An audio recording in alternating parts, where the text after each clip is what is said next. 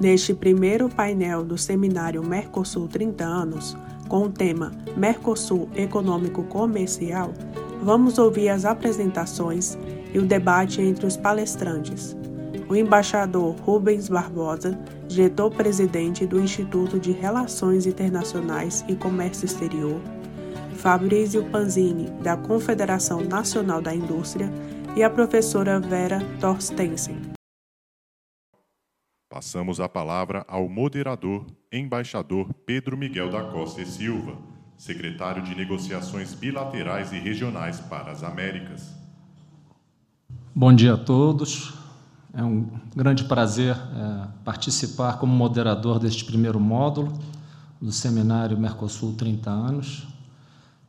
Agradeço a presença dos debatedores desta sessão o embaixador Rubens Barbosa, diretor-presidente do Instituto de Relações Internacionais e Comércio Exterior e primeiro coordenador nacional do Grupo Mercado Comum do Mercosul, o senhor Fabrício Panzini, gerente de integração internacional da Confederação Nacional da Indústria, e a professora Vera Torstensen, coordenadora do Centro de Estudos de Comércio Internacional da Fundação Getúlio Vargas. O módulo é sobre a dimensão econômica e comercial é, do Mercosul. E para aqueles dos senhores e senhoras que assistiram à abertura, eu acho que as questões é, fundamentais já foram colocadas nas, nas apresentações é, do ministro de Estado e do presidente Collor. Eu vou brevemente, não vou ler o, o discurso que eu tenho aqui, porque eu acho que é muito mais interessante escutar os nossos debatedores, mas eu, eu anotei algumas ideias do que poderia ser uma espécie de fio condutor do, dos temas que temos é, pela frente. Seja agora neste primeiro módulo, seja no último módulo do dia, que, que é sobre o futuro do, do Mercosul. Basicamente, nós temos uma agenda pendente do Mercosul, né, do Mercosul incompleto, é, seja é, as políticas que acabaram não entrando é, em vigor, como a coordenação macroeconômica, defesa comercial, política de concorrência, Há também é, os setores que foram excluídos é, do livre comércio, como o automotivo e o açucareiro, a persistência de barreiras não tarifárias, e é uma, um grande pedido do setor privado, inclusive da CNI, mas de outras entidades, que é a definição, implementação é, e atualização de regulamentos técnicos. Diria que essa é a agenda pendente. E temos a agenda de modernização também do bloco, que nas várias presidências sucessivas, nós estamos tentando implementar. E como foi dito aqui é, pelos dois, pelas duas autoridades, é, as questões difíceis que enfrentamos no, no, no, dia a dia, seja o tema da reforma da TEC, seja o tema da é, chamada flexibilidade negociadora. Além disso, acho que vale um, uma reflexão sobre quais são ou foram as conquistas do, do, do bloco, Quais são as áreas em que realmente houve convergência? Quais são as possibilidades de integração produtiva neste momento e como fazê-lo? Foi levantado aqui pelo, pelo ministro de Estado e pelo presidente a questão da mudança, né, mudança geopolítica e a nova realidade. Fala-se muito neste momento das novas cadeias regionais e globais de valor. O que, que isso significa para o Mercosul? E eu acho como é, desafio adicional, isso foi mencionado pelo senhor ministro de Estado de uma forma é, é, passageira, o que eu chamaria de talvez o novo protecionismo, uma verdadeira aversão é, ao livre comércio e uma preferência pelo caminho das sanções unilaterais e o comércio administrado. Quem conhece bem os temas tem vários exemplos desses pela frente, que são desafios, seja para o Brasil, seja para o Mercosul, né? a tentativa de usar o comércio como uma espécie de instrumento é, punitivo. Eu deixo essas é, reflexões só para, como digamos assim, para abrir o, o apetite dos nossos debatedores e já passo imediatamente a, a palavra ao embaixador é, Rubens Barbosa. Embaixador. Bom dia, uh, embaixador ah, bom dia a todos que estão presentes aí no auditório do Itamaraty. Bom dia a todos que estão nos acompanhando pelos canais digitais. Eu queria agradecer à embaixadora Márcia Loureiro pelo convite do IPRE e da FUNAG para participar desse seminário. Queria cumprimentar o ex-presidente Fernando Collor e queria agradecer especialmente o ministro Carlos França pelas referências amigas que fez sobre uh, mim, sobre meu trabalho uh, no Itamaraty à frente do Mercosul. Eu acho que é importante, quando se discute o Mercosul, examinar uh, os la o lado positivo, os avanços que nós fizemos e a situação real do Mercosul hoje. Eu dispenso fazer uma apresentação sobre os avanços do Mercosul, porque o ministro Carlos França e o senador, e o senador Fernando Collor trataram com grande uh, amplitude e profundidade esses temas. Realmente houve avanços muito importantes e é um projeto estratégico para o Brasil. Eu vou uh, me limitar, sim, a fazer alguns comentários sobre a situação atual e as perspectivas para o Mercosul. A discussão sobre o futuro do Mercosul tornou-se urgente. Não se trata, na minha visão, de um debate teórico e no vácuo. Há uma situação real em curso, no caso do Mercosul comercial, que tem que ser examinado à luz dos interesses concretos do governo e do setor privado nacionais. O que importa é criar condições para que o Mercosul comercial e o Mercosul multifuncional, que vai ser examinado num outro painel, avancem simultaneamente e não como ocorre hoje, quando há uma paralisia na negociação dentro do bloco e fora dele nos entendimentos visando os acordos comerciais. Essa discussão, na minha visão, tem necessariamente de levar em conta as transformações globais, como foi ah, como foram mencionadas pelo ministro Carlos França. Essas transformações apontam para uma mudança do eixo econômico para a Ásia, para ampliação da cooperação e intercâmbio comerciais regionais e, sobretudo, por meio da integração das cadeias produtivas de valor. Essa discussão também não pode ignorar a revolução no comércio exterior com a crise do multilateralismo, o esvaziamento da OMC, a questão do, do, das novas formas de protecionismo, como foi mencionado, ao lado do crescimento de um número de acordos comerciais regionais e bilaterais com novas regras que afetarão todos os países. Estou pensando na União Europeia, no acordo da RECEP, na questão do ex-TPP, a Trans-Pacific Partnership, entre outros acordos. Todos eles devem ser examinados e ver as experiências que trouxeram. Os acordos de negociação ah, em curso pelo Mercosul deveriam ser concluídos. Eu sou muito favorável a que a abertura da economia seja ah, ah, de certa maneira, ah, ah, acompanhada pela negociação dos acordos comerciais, para que haja previsibilidade e melhoria da competitividade de nossos produtos. Acima de qualquer outra consideração, o debate sobre esse tema tem de ser conduzido do ponto de vista do interesse do Brasil.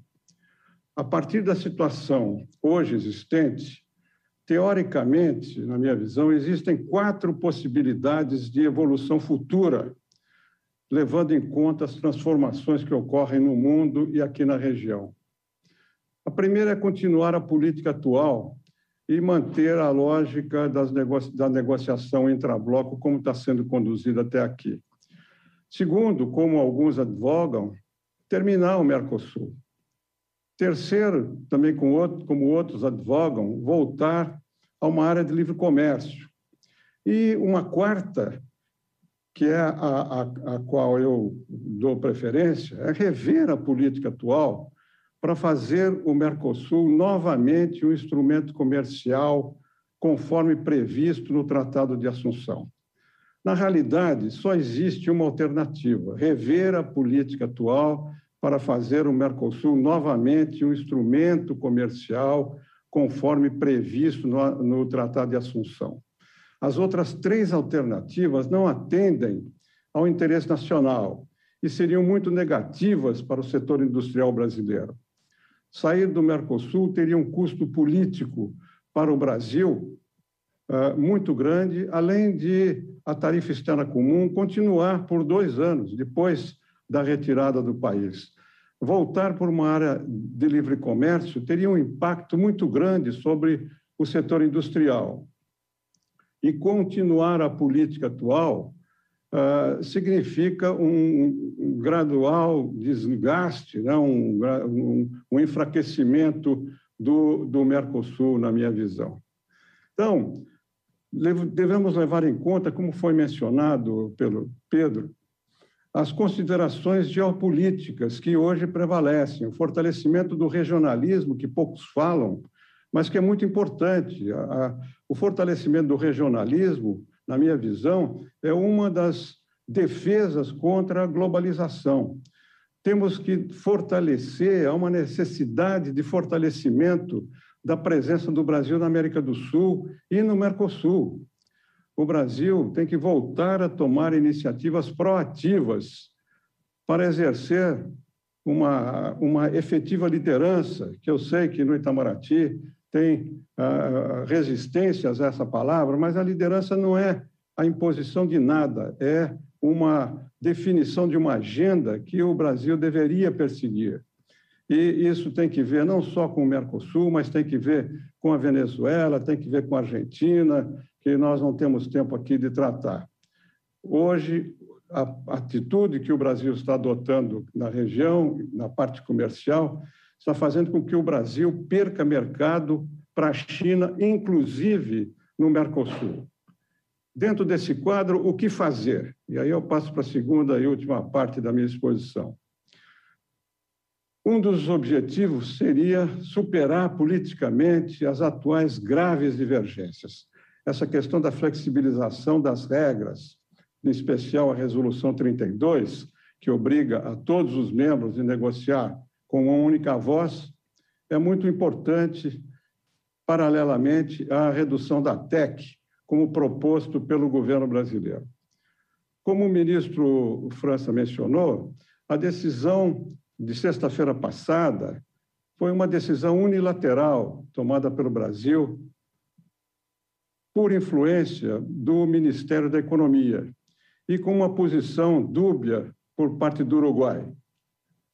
Essa decisão, na minha visão, pode colocar em risco a própria sobrevivência do Mercosul, apesar do apoio que a Argentina e o Paraguai deram a essa decisão. A intransigência que ocorreu na efetivação dessa redução por parte do Ministério da Economia ah, sobre uma, uma alegação que, na minha visão, é discutível, de que a redução teria um impacto positivo na inflação e uh, o desconhecimento do significado estratégico do Mercosul não, deixam, não deixaram outra alternativa para o Itamaraty senão aceitar essa decisão do Ministério da Economia, que, na minha opinião, é contrária ao interesse brasileiro e dos seus compromissos internacionais. Essa solu a solução anunciada, como nós uh, sabemos, de 10% até 2022, uh, 87% dos itens tarifários, uh, teve o, o veto do Uruguai. E com isso se quebrou, até aqui pelo menos, a regra do consenso, que é uma cláusula pétrea do Mercosul, e estabelece um, pre um precedente imprevisível. Reconhecendo as dificuldades de alguns países, como no caso da Argentina, a, a negociação externa e interna no Mercosul poderia ser feita e poderíamos até examinar isso em, em, diferentes velocidades, como já está ocorrendo no caso da negociação com a Coreia do Sul por causa da posição da Argentina. a negociação com a União Europeia está sendo um teste importante. É, é um teste político pela dificuldade de ratificação do acordo. Ratificado, esperamos todos que seja, uh, se não em 2022, em 2023, depois de um determinado tempo, ocorrerá o fim da TEC para os países europeus. Qual é o impacto direto disso sobre o Mercosul? Temos que ter uma ação política coordenada. Se modernizar o Mercosul, como foi mencionado, eh, é importante. Temos que avançar nessa agenda com enxugamento da burocracia, eh, incluir agora eh, medidas sobre regulamentação ambiental, a coordenação de uma ideia nova, que eu acho que mais na frente eu sei que é difícil, mas nós temos que examinar, é a coordenação na comercialização de produtos agrícolas e também na exploração. Podíamos começar até nessa área uh, de, de saúde, né, de, de vacinas e de insumos, uh, de cadeia produtiva, mas em outras áreas também nós temos exemplo disso, a Embraer com o Chile. Então, essa questão das cadeias produtivas regionais, eu acho que o Brasil deveria ter uma posição muito ativa e as empresas brasileiras deveriam estar participando dessa, dessa uh, nova característica do comércio internacional. Eu sou, sou muito otimista, eu acho que existe margem de manobra para revigorar o Mercosul, para que ele volte a ser um instrumento de abertura comercial, de liberalização do comércio e de atração de investimento positivo.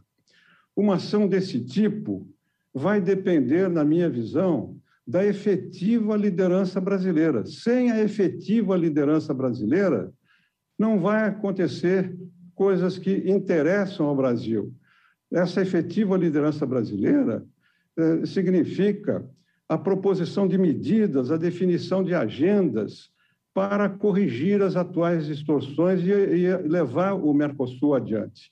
A ideia seria manter o Mercosul livre com sensível redução dos descumprimentos de suas regras e voltar a dar ênfase ao disposto no artigo 1 do Tratado de Assunção. E, tudo isso uh, poderia ser examinado agora, durante a presidência do, do Brasil uh, rotativo, né, do Mercosul.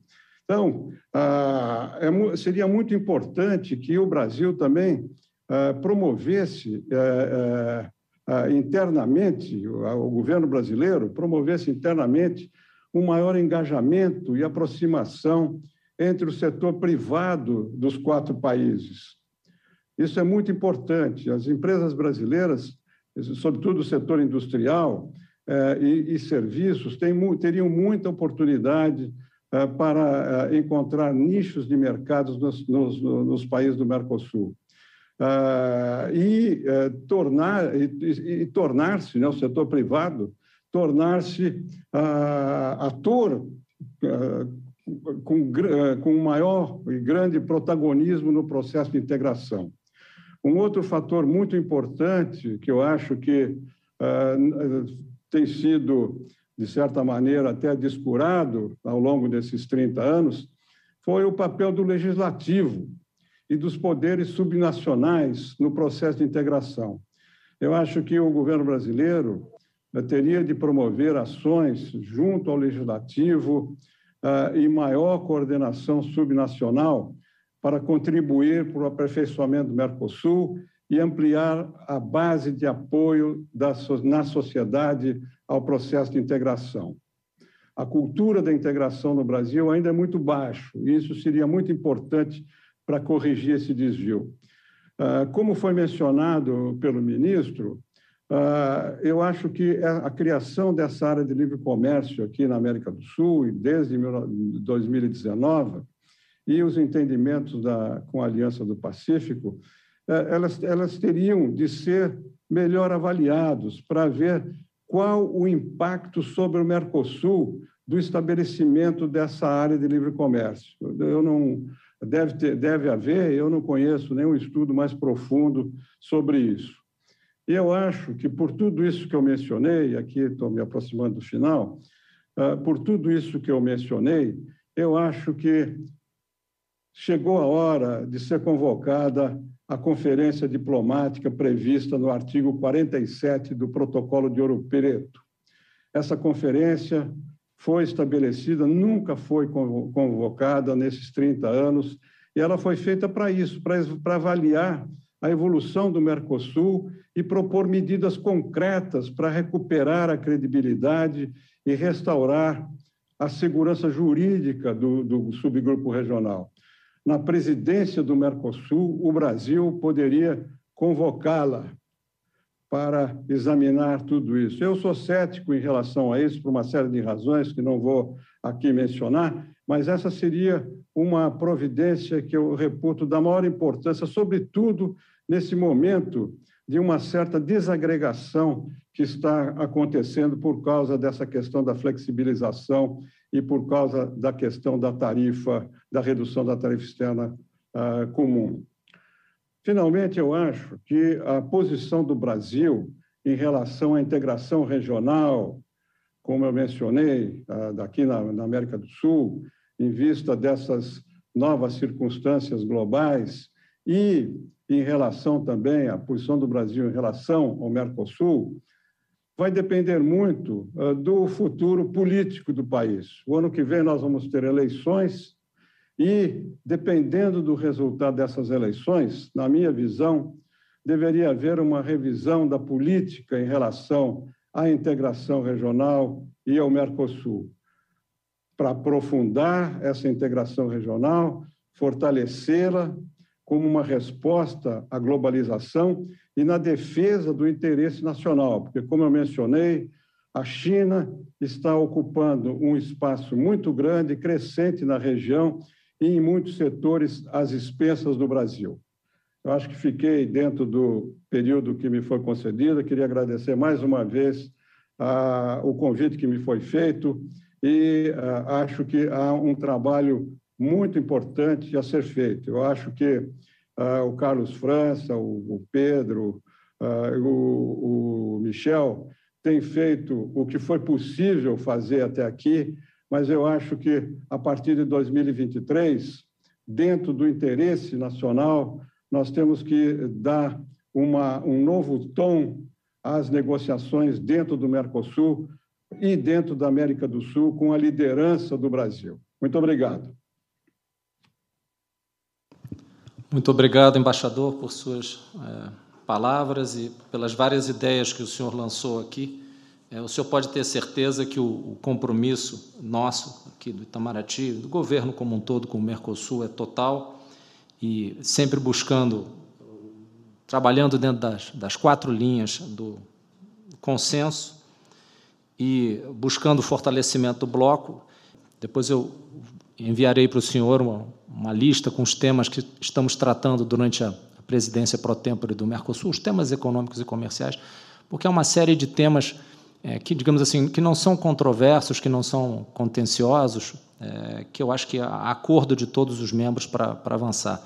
Estou falando aqui de temas como é, que são conexos e fundamentais para, para o bom desenvolvimento econômico comercial do Mercosul, como os temas de infraestrutura, os temas de energia, integração produtiva, como o ministro já disse, na área de, é, de fármacos. Estamos finalizando um, acordo sobre anticorrupção. Uma série de outros é, exemplos que eu poderia citar, mas que mostram que há, um, há, um, há uma busca permanente é, por temas de consenso para avançar a agenda do, do Mercosul. Mas, como o senhor bem disse, há dificuldades, nós buscamos também sempre o diálogo com o setor privado, com, com o legislativo, com, com os poderes é, das, dos nossos estados, dos nossos municípios.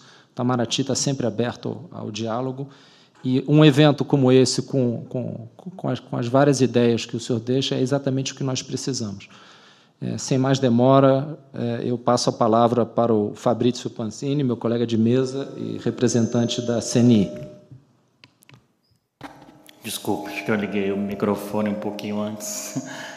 Bom dia a todos. É um enorme agradecimento ao Itamaraty pelo convite, embaixador Pedro Miguel, embaixador Arslanian, ao próprio ministro França, que tem tratado esse tema é, de uma maneira com a profundidade que se necessita. É, a embaixadora Márcia, parabéns pelo, pelo trabalho aqui é, e pelos debates que a FUNAG traz. É, eu tenho, como sempre, uma apresentação que eu espero é, cumprir o tempo também. Não consigo muito falar, às vezes, sem ter os números ali para me acompanhar. É, não sei se a gente consegue colocar na tela e eu toco daqui. Perfeito. Eu vou começar com, com esse dado aqui, que eu acho que é um ponto que sempre se coloca, né? O Mercosul perde importância na nossa pauta exportadora, na nossa pauta de comércio, e é verdade, né? É, se a gente pegar as três décadas que a gente fala do Mercosul, com pequeno notificação metodológica, como a gente não tinha os dados de 91 para frente, a gente pegou 97, mas a gente nota, na verdade, uma queda de participação das exportações brasileiras para todos os grandes destinos, exceto para a China aqui. Então, a União Europeia perdeu quase 11 pontos percentuais de participação na nossa pauta. É, os Estados Unidos perderam quase 9 pontos percentuais na nossa pauta e Mercosul perdeu 6,4 pontos percentuais, é, comparando a primeira década com a segunda década aí do Mercosul. Enquanto a China teve um aumento né, explosivo aí, né, é, de mais de 20%, de mais de 20 pontos percentuais nas nossas exportações. Então, é verdade, acho que a gente tem que reconhecer que o Mercosul tem perdido importância na pauta brasileira e no comércio, inclusive, nas importações brasileiras, mas é verdade também que esse é um movimento que se observa em relação a outros destinos. Outro ponto importante que eu acho que está aparecendo aqui na tela, bom, aqui também, é o tema dos investimentos no Mercosul. Né? Ah, Passou-se o tempo e o Mercosul segue sendo um destino pouco é, atrativo, ou que, com, que tem pouca intensidade dos investimentos né, das empresas intra-Mercosul. Pegamos o, o, período aí mais longo que nós temos de uma base do, do FDI Markets da UNCTAD, é, Argentina junto com o Paraguai, é quem mais recebeu investimentos do Mercosul. Mesmo assim, o Paraguai o máximo que chegou a 15%, a Argentina 7%, o Uruguai 5% e o Brasil recebe muito pouco. Então, se é verdade que os fluxos de investimentos definem muitas vezes os fluxos de comércio, é, aqui é um ponto que a gente tem que prestar atenção importante. Seguindo aqui, esse é um, um, um dado pouco eu estava falando do copo meio vazio, agora entrando um pouquinho no copo meio cheio. Esse é um olhar do comércio industrial. Nós separamos ele entre baixa e média tecnologia, desculpa, baixa e média baixa tecnologia e média alta e alta tecnologia. É, o Mercosul é o único de todos esses grandes parceiros aqui que o Brasil consegue ter algum superávit nessas duas grandes categorias, né? São categorias somadas, né? o caso da União Europeia e da China, o déficit em média alta e alta tecnologia é bastante grande.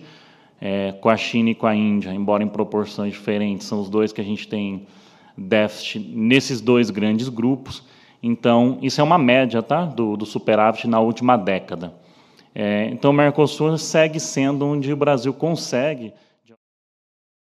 Se é verdade a perda de participação, se é verdade também é, um pouco da menor integração em investimentos, por outro lado, é, exportações do Brasil ao Mercosul, em conjunto aí com os Estados Unidos, como mostrado nesse slide, ele é o que gera uma maior massa salarial por cada bilhão de reais exportado. Então, para o Mercosul, no caso, 680 milhões por bilhão e é o que gera maior emprego também por bilhão exportado, segundo que gera maior emprego, na verdade, é, atrás dos Estados Unidos, com 32.500 empregos para cada um bilhão de reais exportado. E isso também a gente pode ver a importância, cresce, na verdade, a importância quando a gente fala de tributos e de produção em cadeia. Né? As vendas do Mercosul por bilhão exportado são aquelas que geram maior tributo é, para o país, 363 milhões a cada bilhão, superam os Estados Unidos, e também, junto com os Estados Unidos, é o que gera maior produção em cadeia, cada 1 bilhão, 4,2 bilhões na economia. Isso se deve a quê? Se deve ao fato de serem cadeias é, mais adensadas no Brasil e, ao mesmo tempo, mais longas daquilo, desses bens que o Brasil exporta e que, portanto, você acumula emprego, produção ao longo dessa cadeia. Continuando com isso, né, uma diversificação também inequívoca da, das exportações para o Mercosul. Vou pedir para vocês olharem no quadrinho azul de baixo aqui. É, 50% da pauta da venda para o Mercosul são 48 produtos, 75% da pauta são 261 produtos e 90% da pauta 757 produtos, muito acima, inclusive, dos Estados Unidos, da União Europeia e da China, né, que 50% da pauta são dois produtos, 75% são três, e quando chega a 90% você consegue ter 13 produtos. Então há uma diversificação, isso é importante, uma diversificação que você não consegue é, em qualquer destino. Né? Talvez as exportações para a América do Sul se pareçam um pouco mais. É, e a participação né, das manufaturas nas exportações é a mais alta junto com os Estados Unidos. Continuando falando do copo meio cheio, ele tem uma importância regional para o Brasil grande. No ao todo, sete estados, o Mercosul é o primeiro ou segundo destino de venda. No norte para Amazonas, no nordeste para Ceará e Pernambuco, no centro-oeste para Mato Grosso do Sul, no sudeste para São Paulo e no sul do país ele é o primeiro ou segundo, tanto para o Paraná quanto para o Rio Grande do Sul. E aí eu volto num tema que eu queria abordar no final, antes de falar da agenda do Mercosul, que eu acho que quando a gente está falando do Mercosul, a gente está falando de tudo isso que o embaixador Rubens Barbosa colocou. Nós estamos falando do momento internacional de mudança e que talvez é, o Brasil, o Mercosul, não esteja conseguindo compreender. Né? O Brasil pulou de décimo maior parque industrial do mundo para décimo quarto, alguns anos atrás, e agora décimo sexto é, e é o maior parque do Mercosul.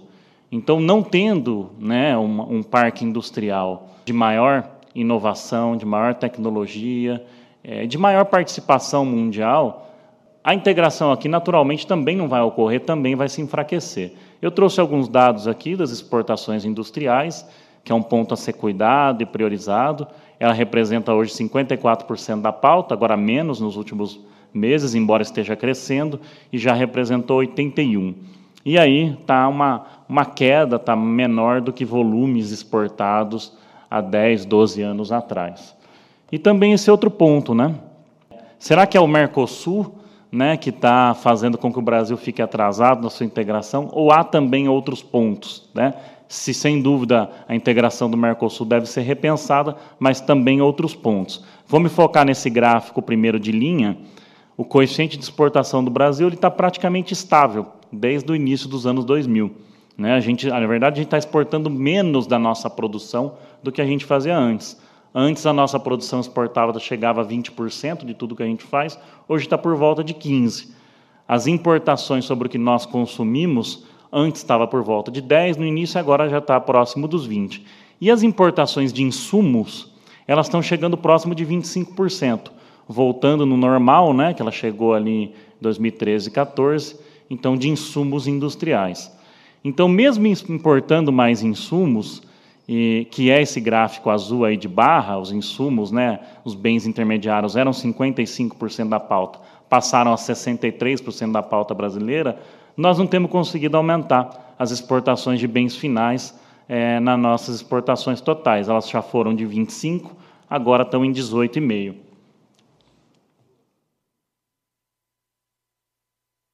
E três produtos brasileiros agora, eles representam quase 35% da pauta.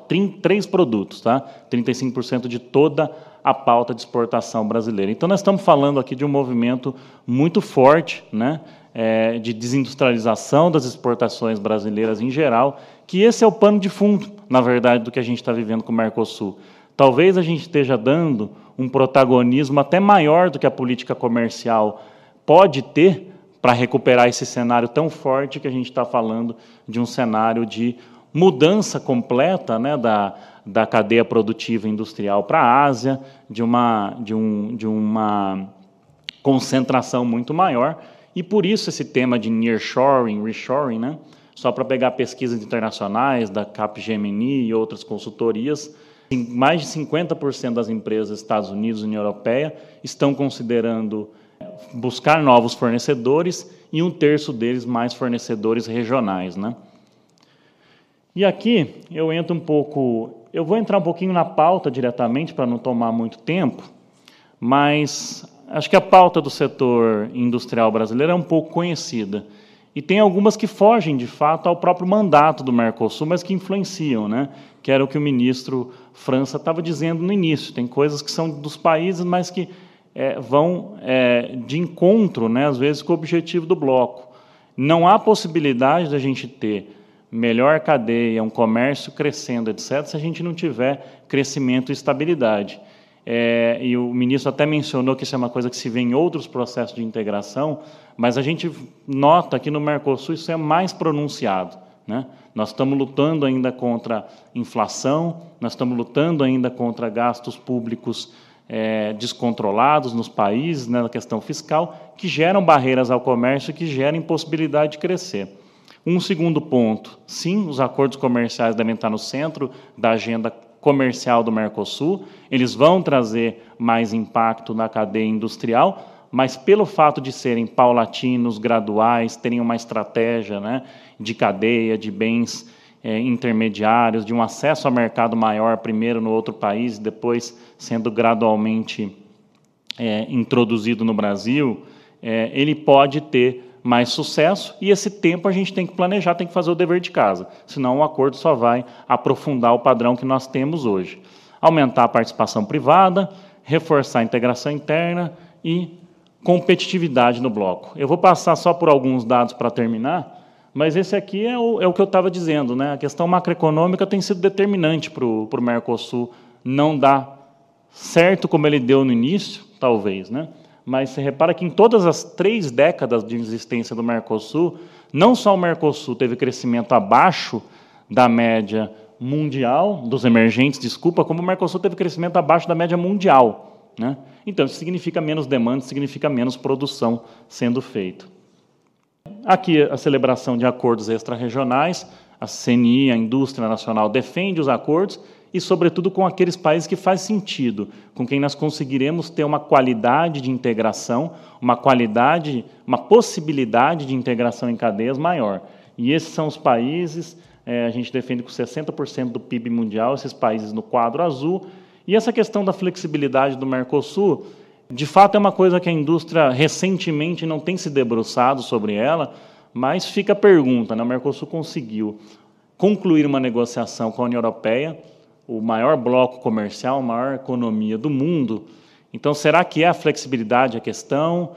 É claro que a flexibilidade, que o alinhamento político era diferente ali do que é o atual, mas é, diante de todos os fatos que nós temos apresentado no início, de fragilidade da indústria, de competitividade, eu acho que a gente pode estar fazendo um diagnóstico talvez mais simplista demais quando a gente só toca em flexibilidade ou quando a gente só toca em redução da tarifa externa comum. Né?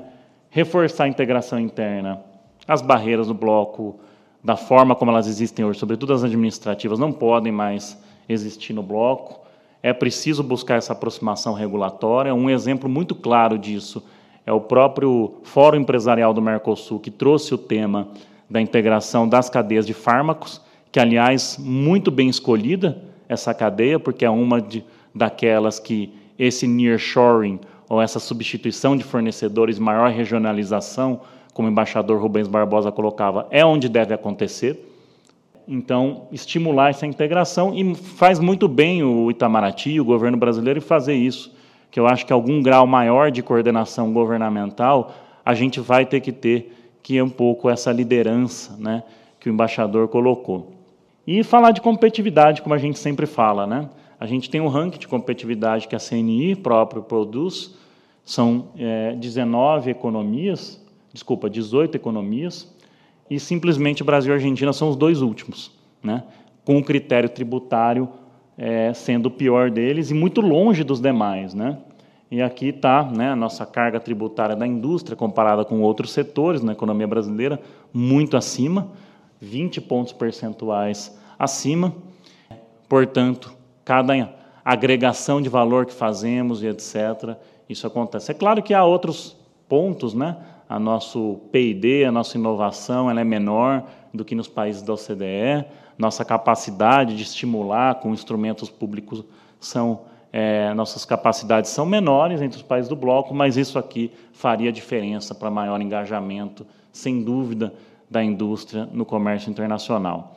É, aqui era um tema de TEC que a gente já tocou, que a mudança de alíquota de TEC, a redução, né, uma convergência, por exemplo, com padrões internacionais só de tarifa de importação não daria conta de atingir patamares de maior desenvolvimento e produtividade. Nós precisamos atacar outros pontos, infraestrutura econômica, entre outros. E, por último, até essa mandala feita pelo governo brasileiro, que calculou né, o custo Brasil em 1,5 trilhão, sendo que a parte da política comercial, no máximo, consegue abarcar 6% desse valor total. Então, é, repetir as palavras que eu coloquei aqui, eu acho que o Mercosul é a ponta do iceberg, né, a sua baixa integração, é a ponta do iceberg de outros fenômenos. Um deles, sem dúvida alguma, a macroeconomia que precisa estabilizar na região. O outro é uma indústria mais inovadora, mais adensada, mais protagonista no mundo e que, se a gente só discutir fazer ou não acordos juntos, é, derrubar a TEC em 10%, em 15%, etc., é, a nossa sensação na CNI é que nós não vamos to to estar tocando no, no tema principal. Então, agradeço novamente o convite, fico à disposição aí para o debate. Muito obrigado, Fabrício. Você, como sempre, trouxe questões importantes, complementou o que já havia sido dito pelo embaixador Rubens Barbosa, o tema da composição das importações e exportações do Mercosul, esse tema da desindustrialização, da importância do parque industrial. Eu até deixo já para você, eu sei que o processo de perguntas virá do público e não, não de mim, mas eu, eu tenho muita curiosidade em saber como nós avançamos na famosa integração produtiva no Mercosul. Estamos falando agora do, do caso de fármacos, mas quando alguns dos parceiros falam nisso, é, para mim falta clareza de como, como fazer isso. E um, um, comentário sobre a questão dos acordos comerciais que eu não mencionei, e, e quando eu fiz a minha introdução, embaixador é, Rubem Barbosa e você men mencionaram, são fundamentais, além desse movimento que a gente vê de alguns dos principais atores é, no cenário internacional, em termos de comércio internacional e investimentos, de fechamento, de, de não querer mais acordos, ou querer acordos que, na verdade, pouco tem a ver com comércio e tem outros objetivos em mente você tem toda essa rede de acordos comerciais é, nos quais nós queremos nos inserir. E a estratégia do Brasil até agora tem sido uma estratégia de paulatinamente ir fazendo acordos com os principais atores para depois poder é, dar um salto é, maior. A única dificuldade com aquele, aquele slide que você colocou é que o, segunda, o segundo grupo de países eles precisam querer o acordo conosco. Essa é a dificuldade. Você só consegue negociar com quem quer negociar é, com você, o que nem sempre é verdade. O Fabrício, parceiro assim fundamental, é, não só agora nessa etapa é, que estamos trabalhando no Mercosul, mas desde que eu estou aqui de volta em Brasília, na época do Departamento Econômico, debate permanente, conversa. O embaixador Romeu Barbosa, meu primeiro chefe no Itamaraty, quando eu cuidava também de comércio internacional, e agora eu vou ter o prazer de dar a palavra à professora Vera Torstensen, também minha amiga e conhecida há muitos anos e com quem é, nós tratamos de muitos temas de é, comércio internacional na Organização Mundial de Comércio. Vera, a palavra é sua. Obrigado. Muito obrigado, embaixador. Um prazer imenso estar aqui. Eu vou rapidamente passar a apresentação e vamos ver qual é a reação dos senhores. Muito bem, vamos lá, rapidamente. Eu queria uh, começar levantando as questões. O que o Brasil tem a comemorar depois de 30 anos de integração? Como está o Brasil em comparação com outros países? A TEC, a famosa TEC, uh, afinal, é o muro, são muros da, da fortaleza Mercosul ou são grilhões que nos estão impedindo de avançar? Como é que nós uh, falamos tanto de TEC como cláusula Petri, não pode tocar, mas, no entanto, a cobertura dela só chega a 60%. Vou falar de China, sim, como o, embaixador Aslania me pediu, e vou falar de um projeto novinho que acabamos de fazer aqui no centro, que é o efeito dos megacorvos fantásticos em cima do Mercosul. Os resultados não são nada bons. Né? Bom, para começar a conversa, classificação do Brasil nos dados da OMC, o Brasil caiu de, de 19, 18 no meu tempo para 27 e eu queria mostrar esses dados, vou deixar todos com, com os senhores, uh, mostrar que todos os países que estão como os maiores, 30 maiores exportadores, são também os países que estão como os 30 maiores importadores. Não existe uma coisa sem outra, certo? Bom, dado que todo mundo sabe, estava esperando que o Panzini fosse falar, não falou, que é a exportação, somada à importação do Brasil como dos menores do mundo. Tá?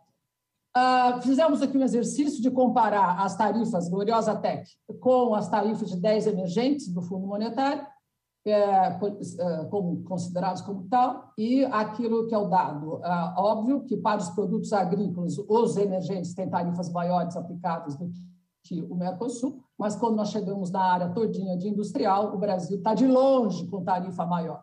Então não adianta desmistificar, a tarifa do Brasil está fora, de, tá fora do ritmo da música internacional. Ah, aqui, outro dado, que os países todos, até a Índia, olha o mergulho da Índia aqui, que era protecionista, e o Brasil glorioso aqui, não muda, não mexe em 30 anos. E o dado que eu adoro mostrar, que a famosa tarifa efetiva do Brasil para vários setores que os senhores insistem em não colocar e cortar na TEC, e nem no corte atual foi feito, que é glorioso automobilístico, têxtil, calçados, etc., que continua com tarifas efetivas escandalosas. Né? Bom, o resultado é que uh, o Brasil adora exportar produto brasileiro 100%, está aqui o número dele, ele é perto da Rússia, e os dados da OCDE mostram que, ao contrário, que ah, os países que o, o Brasil está aqui embaixo em termos de importado para exportação. Como eu falei, você só exporta hoje se importar muito, né? Aqui eu queria agora pegar os três trabalhos que nós andamos fazendo, e aí, Pedro Miguel, ah, eu gostaria de deixar isso com vocês. Ah, pensando naquilo que foi falado. Tá bom, por que, que o Brasil não expande mais na América do Sul? Afinal, temos já uma né, tarifa zero para todos esses produtos, é para esses países, e a pergunta é por que, que não, vai, não vai mais para frente? Por que, que nada acontece? A gente tentou fazer isso no centro e fez um grande estudo comparando, pegando, olha a loucura, tarifas, barreiras técnicas, quais são a base, quais são os estándares básicos desses de barreiras técnicas, né? Do Brasil e da Argentina, depois fizemos para os outros países do Pacífico, né? Os resultados são muito tristes. Vamos lá. Ah, nós fizemos isso para 11 setores e comparamos Brasil e Argentina. O que, que a gente descobriu é que ah, o Brasil é o campeão né, de usar estándares nacionais, jabuticabas feitos ali nas negociações da BNT. E a Argentina não, não, não está para trás. Tá? Quando nós vamos olhar para macros equipamentos, então, lá vai. As médias dos estándares nacionais são sempre ah, muito maiores que os internacionais. Tá? Como é que a gente quer exportar se os estándares brasileiros da Argentina, primeiro, não se falam, e segundo, não falam com o resto do mundo? Né? No resto do mundo, senhores, a gente usa ISO, usa, todos os padrões internacionais. E nos Estados Unidos, quem quiser exportar para lá, são estándares dos Estados Unidos que são internacionalizados. Há para discutir. Na área de máquinas e equipamentos, os números são piores ainda. Na área de alimentos, um pouquinho melhor. E na área de equipamentos médicos, já bem melhor. Né? Aqui na área de equipamento médico tem que ser internacional, senão não tem componente para comprar. Então, senhores, vejam, se querem fazer integração com a América do Sul, há 50 anos eu escuto isso, tem que começar com a lição de casa qual é? Ah, a tarifa está zero, a gente não consegue exportar mais nada porque todas as regulações não se falam entre si. E aí tem que fazer o que a União Europeia fez, se não mata argentino, não mata brasileiro e vice-versa. Né? Agora eu quero trazer um dado novo, fantástico. Meio ambiente. O meio ambiente vai se tornar a grande barreira do comércio internacional. Olha o que, eu descobri no, no, na, na, própria OMC. E os países, ao todo, de 2009 a 2019, notificaram mais de uh, 6 mil é, barreiras, alguns termos, é, é, medidas ambientais que conversam, que conversam com o comércio. E no total, que foi detectado pelo, pelo secretariado, são 13 mil. Então, imagine, senhores, nós temos 13 mil barreiras ah, ambientais, vamos ver se o Brasil sabe lidar com elas. Esse é o grande tema hoje. E aí a própria OMC criou um banco chamado um Banco de Dados de Barreiras ah, Ambientais, que olha que coisa fantástica, a maioria dela está travestida de barreira TBT, ah, né? que sabe muito bem como é que, que, é que acontece, não, é, é, muito difícil você levar para painel ou você tentar diminuir. A SPS é menor e as outras são uma série. O que quer dizer isso? Que o Brasil tem que se preparar para uma novidade, que é discutir barreira ambiental, que certamente barreira ambiental vai ser a grande barreira do comércio. Uh, veja a União Europeia o que está fazendo, e mas ela também já colocou muitas uh, sobre barreiras de TBT, barreiras técnicas, para quem não sabe o que é TBT. Olha quem, ah, quais são os campeões dessas barreiras ambientais que já foram né, detectadas pelo secretariado. União Europeia Estados Unidos, olha aqui a China. E o Brasil está aqui embaixo, está excelente oportunidade para o Brasil repensar como fazer isso. Esse trabalho também é maior, é longo, eu vou passar em frente, mas eu quero mexer com o tema que me foi pedido, que é a China. Tá? O que, que a gente, ah, nós a vida inteira discutimos? Não podemos abaixar a tarifa externa e não podemos deixar ninguém, Uruguai, Paraguai, fazer acordos com, com a China, porque nós, a China iria inundar o Brasil via um desses países. Senhores, eu tenho uma triste notícia para dar: a China já invadiu os, os países da, da, da, Argentina e Brasil, né? que são a Argentina é um grande país, nós estamos fazendo para os outros países da América do Sul, e vejam, a China consegue pular a gloriosa PEC e assim mesmo entrar no Brasil. Então, lá vai.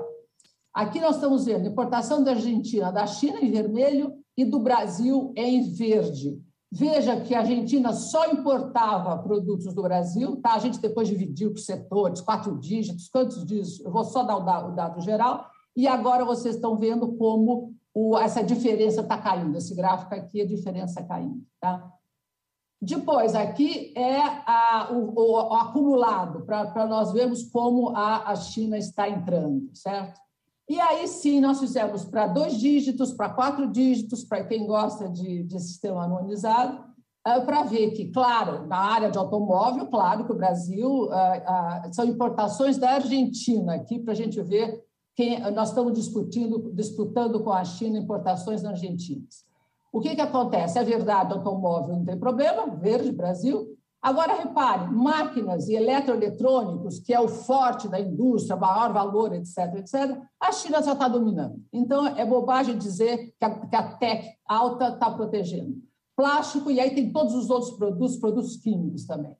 Uma outra maneira de ver é a, a, o que, que o Brasil importa, o que, que a Argentina importa da China. Né? E a gente descobre que são os mesmos produtos e só tira, só Brasil só está fora para automóvel. Né? Eu tenho vários, depois aqui são para quatro dígitos, ah, não vale a pena ficar ah, perdendo espaço, vai perdendo tempo, mas porque eu quero mostrar um outro dado. Então, para concluir, a, a ilusão, para quatro dígitos fica claro, a ilusão de que a TEC protege o Brasil de países externos, por exemplo, a China.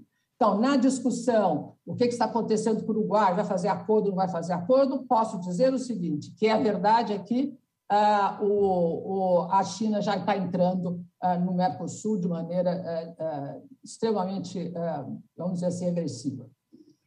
Esse aqui é o último estudo que, a, que nós acabamos de fazer, ainda nem foi apresentado, mas eu estou, eu estou dando um, um, um gostinho dele.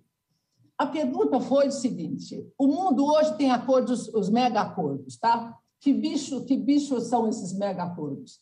São a transformação do NAFTA dos Estados Unidos de NAFTA 1 para NAFTA 2, a, a sopa de letrinhas, o SMCA.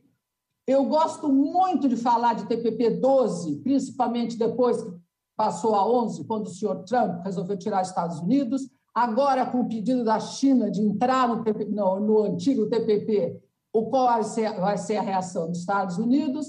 Vem os, os, os meus, as minhas fontes acadêmicas dizem que isso está sendo um ponto importante para os Estados Unidos voltar ou não, e aí sim a, o, usar o, o TPP-12 como modelo.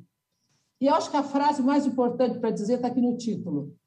OMC não morreu, está lá, em estado de coma. Só que ela criou mais de 200 filhotes, sendo que desses 200 filhotes, vamos dizer assim, alguns estão criando regras ao comércio. Só que uma regra não fala com a outra. Então, como é que vai ser? Como é que ficamos uh, neste mundo uh, complicado? O último acordo, e aqui eu tenho dedicado muito tempo do meu estudo, é o RECEP. E aí o RECEP é tudo é, é centrado na China, é tudo que um acordo moderno vai ter. Eu sinto muito, né? O que é o RECEP? Tarifas muito baixas, e aí, atenção, com uma flexibilidade digna que deixar Argentina, Uruguai, Paraguai entrar em qualquer lugar no modelo semelhante. O, a, a, quantidade de anexos do RECEP é imensa, tem milhões de exceções, mas o importante é que tem caminho, tem caminho e está fechado num acordo que em X anos, 20 anos, todos os países do RECEP vão ter tarifa nula. É isso que o Mercosul não tem. Fica em cima da, dos grilhões que eu falo da TEC e não caminha. Né? E a, o, o estudo, então, foi qual? Foi de pegar os grandes mega, centrados, então, do TPP-12, no RECEP e na própria União Europeia, né? e fazer um estudo de como é que fica, quais são os efeitos destes, destes acordos uh, no Brasil e dos países, atenção, emergentes, grandes emergentes que não gostam de acordos. Pegamos Brasil, Argentina, Uruguai, Paraguai. Se esses acordos, uh, veja, a União Europeia está continuando, o RECEP já está tudo andando, se o TPP 12 com os seis Estados Unidos, 11 ou 12, continuarem, senhores, daqui a pouco eles vão cumprir com 70% do global de exportação e importações. E aí fica o um negócio delicado, porque uh, eu queria, é uma pena, é sempre, eu tenho um slide lindíssimo, pronto, que sempre demora para passar. Vejam o que é o mundo atual. Uma realmente uma rede de acordos incríveis e também centrado nesses três grandes megas. E aqui nós vemos Brasil, a Rússia, a, a, a África do Sul e a Argentina de uma forma bastante isolada. Isso tem consequência. E a consequência, claro, a gente vai fazer modelagem e eu não vou gastar tempo com os números, eu quero só que preste atenção numa cor dominante. A cor dominante é o vermelho, que quer dizer o quê? Que o Brasil está perdendo com cada um deles, e mais ainda com a conjunção deles, não só em PIB, senhores, investimento exportação e importação. Conclusão: os mega acordos que já estão em ah, andamento realmente atinge o Brasil, a Argentina, de forma muito séria. Então, a história do Brasil, e aí, Panzinha, para você, do, né, a CNI, não quer se aproximar da Ásia, eu sinto muito. E eu tenho uma resposta muito interessante para você. Dos todos os países emergentes que nós analisamos, a Índia é aquela que não tem efeito negativo. Por quê? porque a Índia tem acordos com todos os países da ASEAN, inclusive Japão e Coreia, há algum tempo. Então, a China, a China não, a Índia conseguiu se eh, neutralizar o efeito dos grandes acordos. Aqui está cheio de verde para mostrar que os outros países estão ganhando com, com, os, com esses três megas, fora esses, ah, os, os grandes emergentes que não querem fazer acordos. Conclusões, aí eu encerro. Em relação aos mega, Brasil, Argentina, Rússia e África do Sul enfrentarão os maiores custos do isolamento porque eles estão fora dos esquemas de acordos. Tá? Isto em PIB, investimento, exportação e importação. Os dados, por todas as simulações possíveis, são muito negativos. Tá? O pior cenário é quando os três acordos estão juntos, claro. O resultado da Índia foi a grande surpresa desse trabalho, que eu dizia, por que, que a Índia está bem? porque a Índia tem uma rede, sim, senhores, de acordo com a Ásia. Né? Agora, a África do Sul e a Rússia e a Argentina e Brasil realmente é, é, estão bastante negativos. Pode o Brasil ficar afastado dos megacordos? Eu acho que agora eu já respondi. E aí pergunto uma, um pouco de, de, de, lição de casa para os nossos diplomatas em Genebra. Uh, o que a ANC tem a dizer sobre isso? no artigo 24 que a gente ensina para todos os alunos, os, a, a, a, realização dos acordos não deve prejudicar os não incluídos. Está aqui o exemplo de que realmente uh, isso não está acontecendo. Último slide. Uh, qual é a conclusão de 30 anos de Mercosul? O efeito, concordo que tem todos os, todos os, uh, todos os outros elementos para ser considerado em consideração, para ser levados em consideração, mas uh, eu acho que a criar, a transformar essa a, a gloriosa TEC no famoso não me toques do Mercosul é uma falácia muito grande. Ela já está totalmente, uh, não é aquilo que nós imaginamos que ela é. Na verdade, a indústria está encolhendo, os dados são muito sérios, eu podia juntar eh, eh, montes de slides, e não é, claro que não é a única razão, mas também é a razão por que ela não está exportando, porque ela está parada, ela não está, ela não está se modernizando. 30 anos foi um verdadeiro, vamos dizer assim, a, né, um, um, um, um, caixão do Mercosul deixar essa, essa PEC a, a, consolidada desse jeito. Invasão do, da China no Mercosul, os dados estão muito claros, mesmo com as nossas tarifas altas, a China está entrando tranquilamente.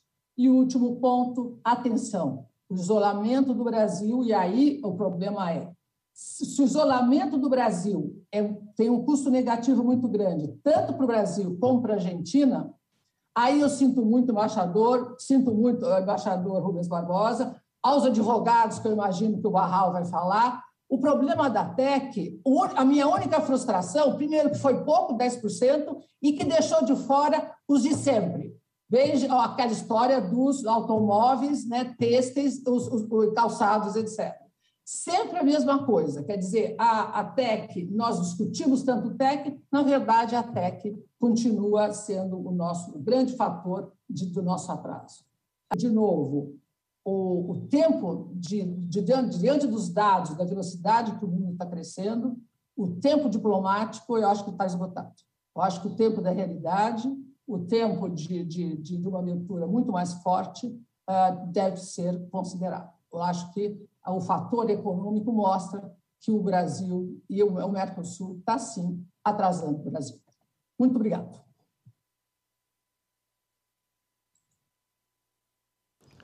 Muito obrigada, professora Vera Tortesen. Se tinha alguém dormindo, é, acordou.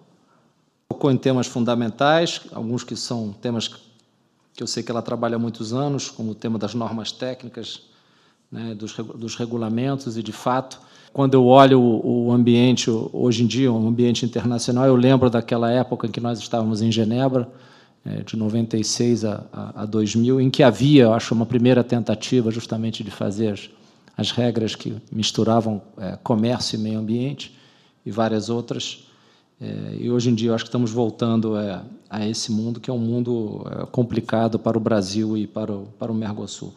Não há dúvida alguma que os mega acordos são um, desafio para o Brasil.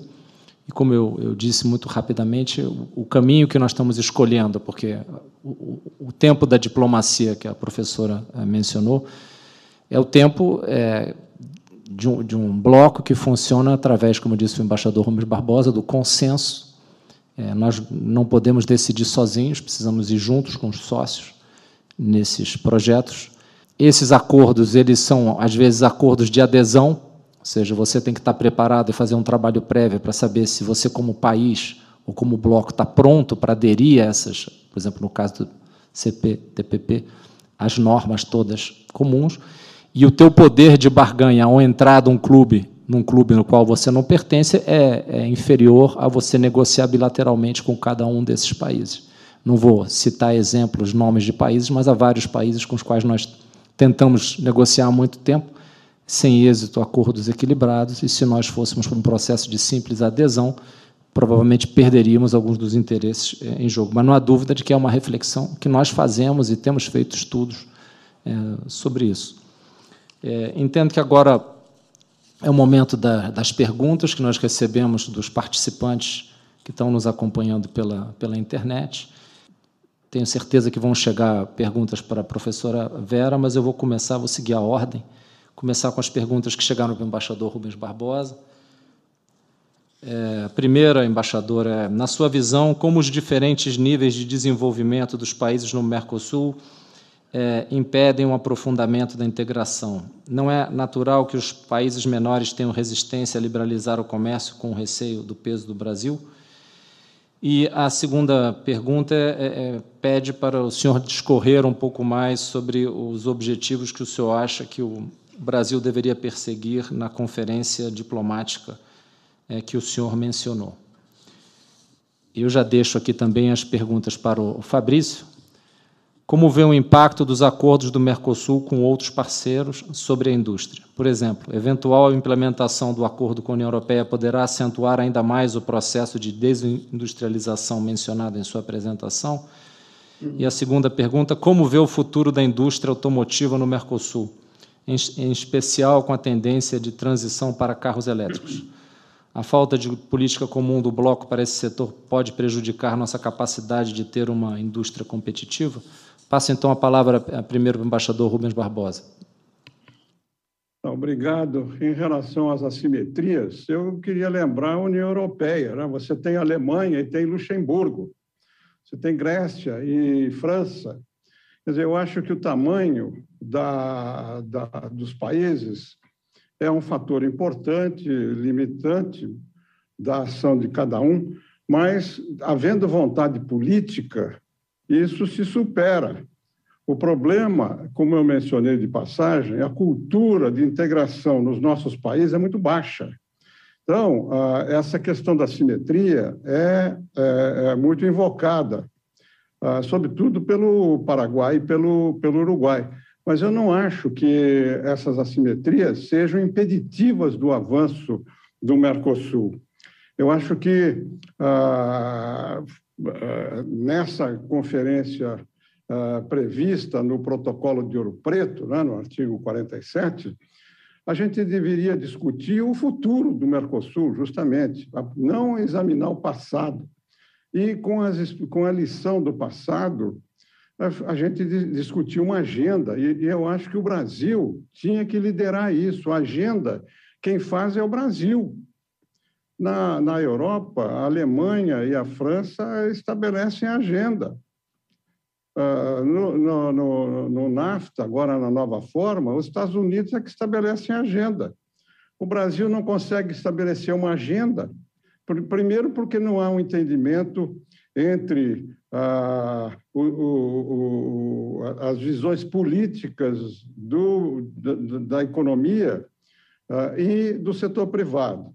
Porque é fácil a gente falar em abertura, a tarifa externa é isso, é aquilo, quando a gente sabe que, do ponto de vista do, dos empresários do setor privado, o principal problema que existe hoje é a perda da competitividade. É uma perda de ah, competitividade sistêmica uh, para o setor privado. E isso depende do governo, não, defende, não depende do setor privado. É a reforma tarifária, é a reforma administrativa, é a simplificação, é a desburocratização. Tudo isso é a agenda do governo. Então, não adianta a gente querer, uh, enfim, uh, propor coisas que o, o, o, setor privado, o pouco que já existe aí, como foi dito, na década de 80, fim da década de 80, a indústria representava 26, 27% do PIB. Hoje representa 10, 11, com tendência a cair. Eu espero que agora, com o 5G, haja uma recuperação rápida da indústria. Agora, nós temos que ter uma estratégia de política industrial. Eu estou examinando a, a França, a Alemanha, agora, 2021, tanto a França quanto a Alemanha estão colocando em vigência uma política industrial. Há uma política industrial, está publicado, quem quiser leia. Aqui no Brasil, política industrial é, é, é nome feio, entendeu? Então, nós temos que ver, discutir as coisas que interessam. Nessa, nessa conferência diplomática, a gente tinha que discutir os problemas internos do Mercosul, esse enxugamento, essa desburocratização, a, a, a, entrada em vigência dessas normas comuns que não estão em vigência.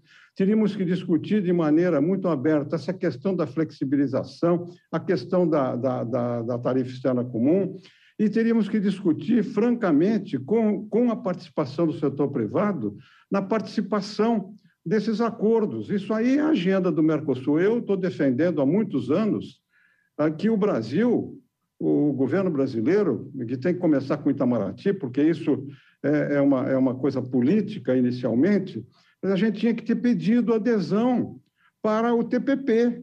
A China acabou de fazer isso agora, o Brasil já devia ter feito isso. Isso vai levar anos. Então, a, a, a, essa questão dos, dos acordos, dos mega-acordos, a questão interna do Mercosul e, sobretudo, uma agenda coordenada com os outros países, eu sei que não é fácil, a situação da Argentina é muito complicada. Nós sabemos o Uruguai e o Paraguai estão numa situação diferente, o Brasil está no meio aí dos dois. Agora, a gente, quando discute essa questão do Mercosul, a questão da tarifa externa, a gente não pode deixar de discutir a questão da competitividade. Não é produtividade. Produtividade é a questão das empresas. Eu estou falando da competitividade. Como é que você vai exportar, mesmo com tarifa zero para a Europa, competindo com a China, com o Japão, com a Coreia, na Europa, com a competitividade que nós temos hoje? Então, os problemas que nós temos nessas áreas são problemas internos aqui no Brasil. Nós sabemos disso.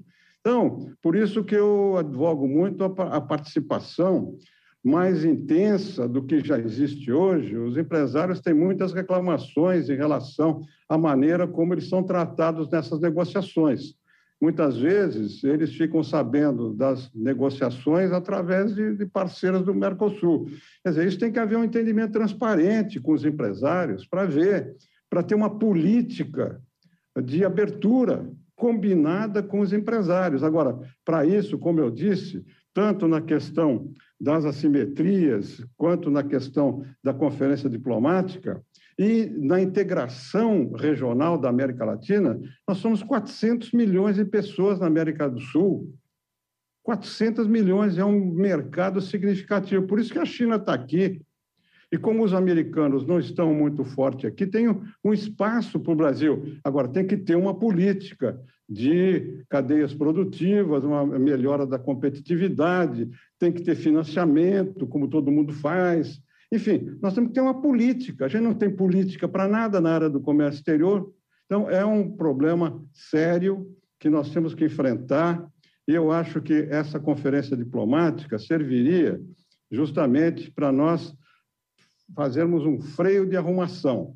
Eu me lembro que, no meu tempo, nós fizemos o cronograma de Las Lenhas. A gente fez, o Brasil propôs, a Argentina aprovou, nós fizemos em Las Lenhas, lá no Chile, uma reunião em que a gente definiu uma agenda e definiu prazos. Nós temos que fazer isso de novo, 30 anos depois, fazer de novo. Agora, para isso, o Brasil tem que liderar. Se o Brasil não liderar, nós vamos continuar como está acontecendo hoje. Nosso Brasil está a reboque dos acontecimentos, para falar claro, aqui na região.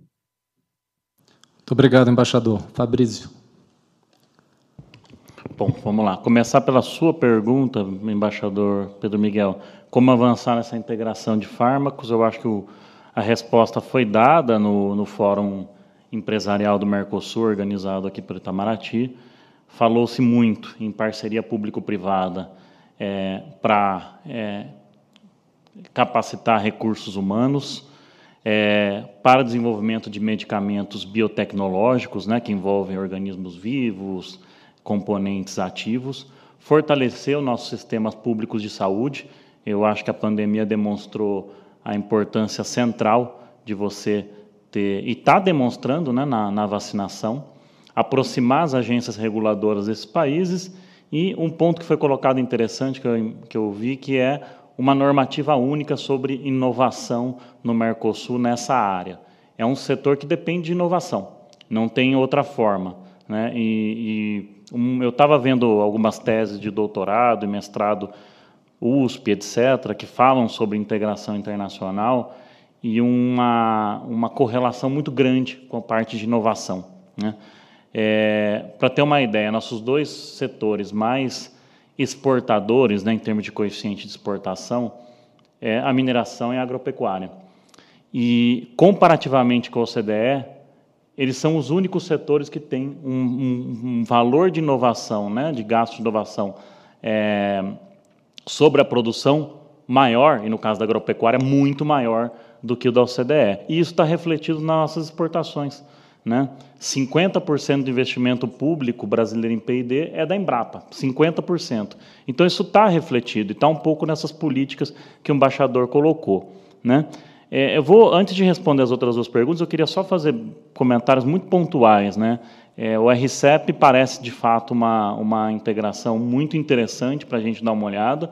É, temos olhado essa, essa integração, ela pega uma parte da indústria mundial muito grande, né, porque está na Ásia, e o pragmatismo é que chama atenção, né, às vezes para o bem ou para o mal. Né? Eles não querem, eles não falam de trabalho, nada trabalhista, não falam em nada de meio ambiente, e curiosamente também não falam nada de empresas estatais, que, que é a forma, né, como eles, como muitos dos países ali tratam, né, com, com com a, a política industrial, né, como é o meio, né, o fio condutor da política industrial. E acho que no, na, na, indústria há uma aproximação com a Ásia muito grande já. Há uma aproximação com a Ásia como fornecedora. Né? Acho que o que a indústria não, não é não buscar a aproximação. Acho que se pareceu que eu disse isso, não foi isso. Eu acho só é ter uma integração que é, seja de melhor qualidade. União Europeia, Canadá, Estados Unidos, por exemplo, eles não, são poucas as integrações assim, é, ou pelo menos ali com a China especificamente, ela não existe. Né? Como é que eles fazem para lidar com a China? Por meio de subsídios. Eles têm condições de dar subsídio, tem política industrial. Só você pegar. Final de semana sai um relatório da Universidade de St. Gallen, que é a do professor Simon Evett, sobre subsídios. Ele coloca que quase, é, acho que 58% das exportações ou da compra mundial, né, das importações mundial, são expostas a subsídios dados nesses três países. É, então, a União Europeia e os Estados Unidos já não estão mais nessa coisa do livre comércio puro, do ponto de vista é, dos subsídios, há bastante tempo. Né? É, a OCDE também, recentemente, soltou uma publicação sobre financiamentos abaixo de mercado né, para produção e para exportação. E lá estão os três países, né, bloco, aí no caso da União Europeia, em cima. Né? Índia, antes de entrar nas duas respostas ali. É, o acordo da Índia, por exemplo, com a Coreia do Sul, né, a Índia realmente ainda é muito fechada, né, e ela faz aquilo que interessa a ela e ponto. Né? Haja visto o sofrimento de todos os demais membros da OMC quando querem, às vezes, avançar em agendas multilaterais. Né? Só para dar um dado, o acordo do, da Índia com a Coreia do Sul, 33% ou a exclusão ou margem de preferência de 50%. Não estou nem falando de outras margens de preferência, estou falando da, do que é exclusão margem de preferência. Então, é um tipo de integração que, às vezes, eu não sei se para o Brasil seria aceito. Bom, por fim, impacto do acordo Mercosul-União Europeia da indústria. Eu acho que, pela forma como ele foi negociado, é um impacto positivo. 65% do que o Brasil vende para a União Europeia hoje tem tarifa ou cota, e nós temos com, com capacidade de aumentar mercado na União Europeia com isso. A abertura comercial na União Europeia ela corre um pouco mais rápido que a abertura no Mercosul. Fato é que a gente, nos produtos que a gente gostaria de ter mais uma abertura do agronegócio, a gente não terá uma abertura tão grande, mas terá em, em outros além da carne. É, então, é, respondendo à pergunta, o acordo Mercosul. Ah, além disso, a União Europeia é o maior investidor aqui no Brasil e tem muitos investimentos aí para exportação intrafirma. É, o que às vezes não acontece, né? O Brasil tem recebido muito investimento internacional para o mercado doméstico. E é, uma, é um caso curioso, né? porque aumenta a importação de insumo, aumenta o coeficiente de importação do Brasil e a gente não aumenta a exportação. É, e eu acho que a resposta está no que o embaixador deu. Enquanto a gente tiver outras amarras internas, não vai ser. Por que, que eu estou falando isso durante a União Europeia aqui? Porque se a gente não resolver essas coisas no meio do caminho na implantação do Acordo da União Europeia, aí, de fato, a gente vai, a gente vai ter benefícios, mas os benefícios vão ficar aquém do que eles poderiam. E no caso da indústria automotiva, do carro elétrico, excelente pergunta, porque ela vai na, na, no, no coração da questão da inovação. Né?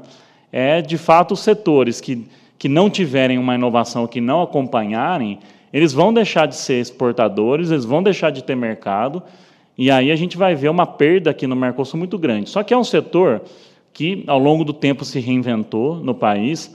A gente olha projetos internacionais que vêm de PID feito no Brasil do setor automotivo, comparativamente com a OCDE, também é um setor que tem né, um nível de inovação menor, obviamente, que os países da OCDE em percentual da produção, mas mais próximo do que a média da indústria. Então, a gente espera, aí a, a quem fez essa pergunta, né, que esse, essa, esse percentual de P&D na, na, inovação nessa indústria se mantenha. É, talvez aí um, um comentário final, é, esse ponto da competitividade que o embaixador colocou, eu vou colocar questões assim, a forma de comunicar às vezes esse tema é uma forma difícil, porque ela parece que a gente está dando é, murro em ponta de faca e que a gente não deve insistir. Mas vamos só colocar dois pontos que são de competitividade, que são de legislações brasileiras e que são especificamente para a integração internacional. Nós temos a lei de preço de transferência, que regula importação e exportação intrafirma, né? que ela não segue os padrões da OCDE, todos os demais seguem.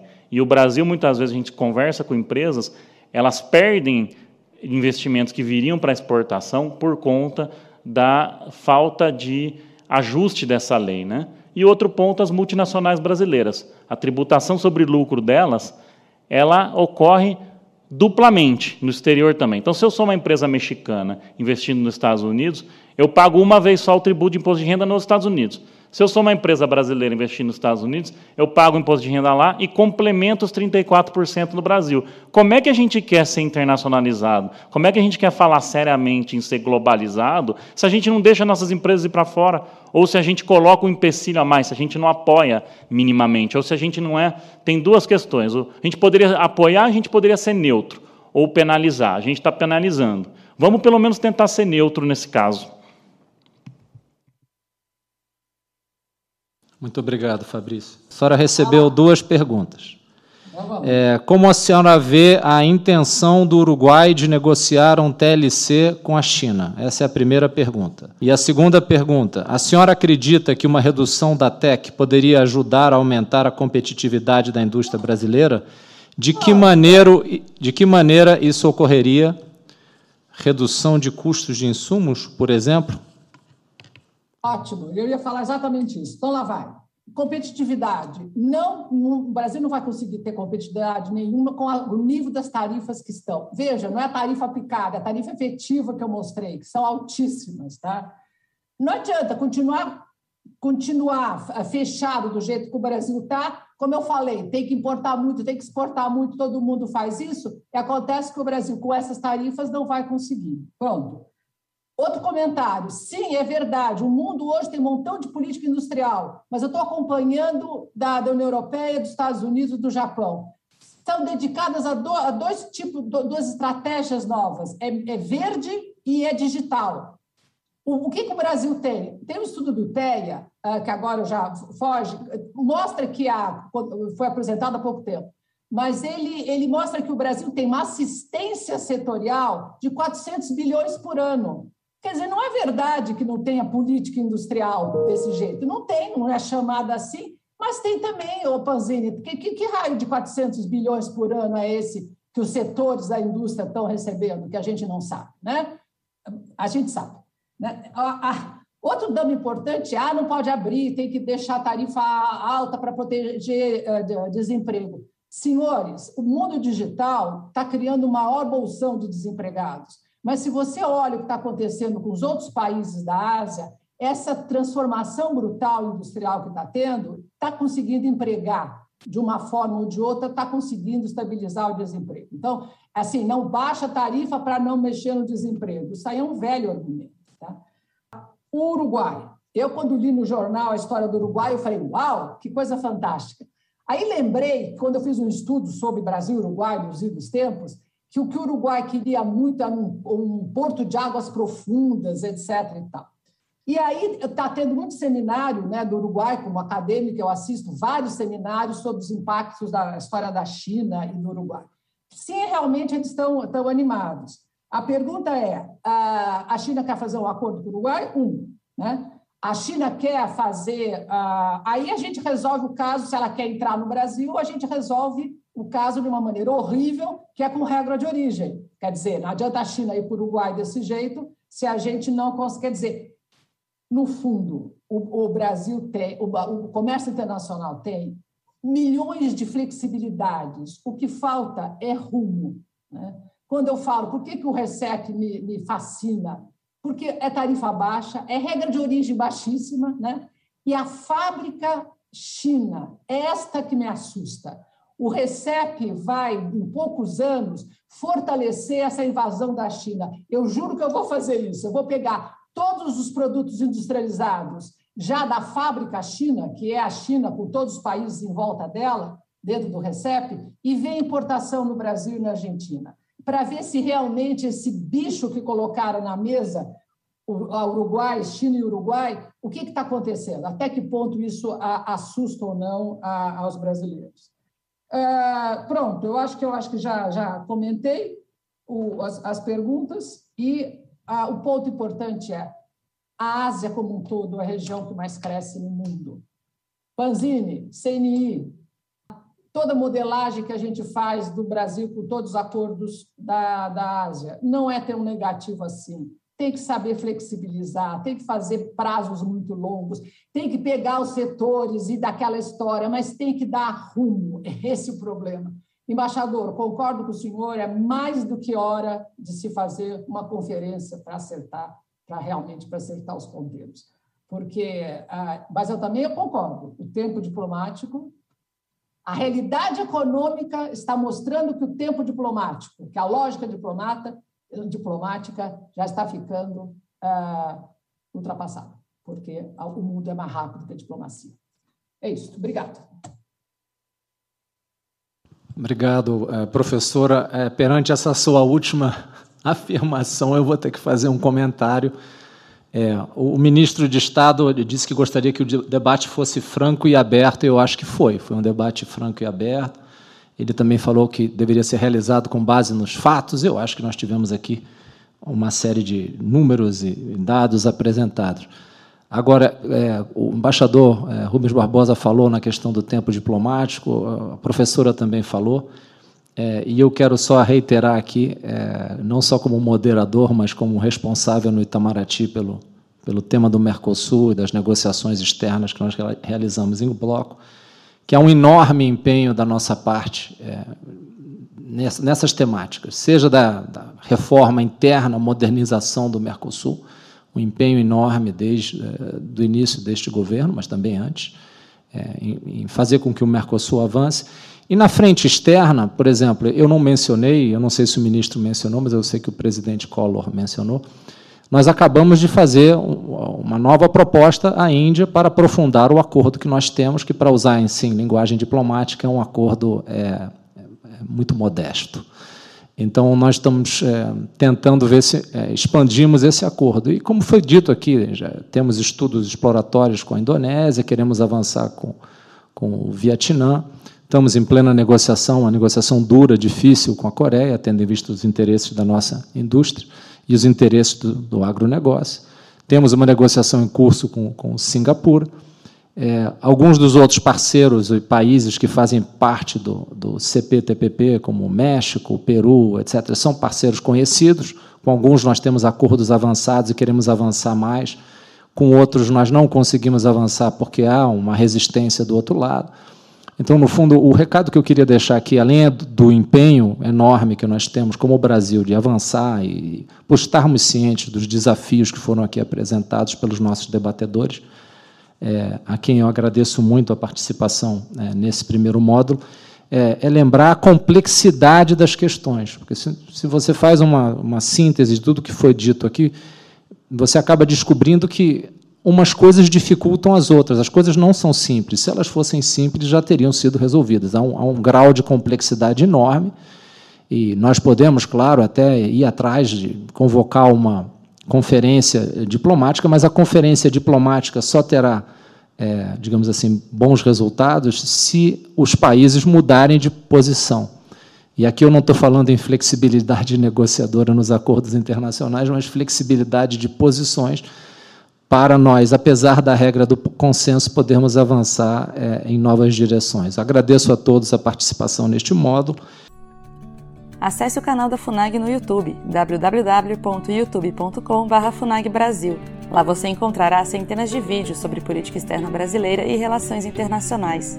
Acesse também a nossa biblioteca digital, com mais de 780 volumes para download gratuito, www.funag.gov.br/biblioteca. Acompanhe as atividades da FUNAG Brasil no Facebook, Twitter, Instagram e Flickr.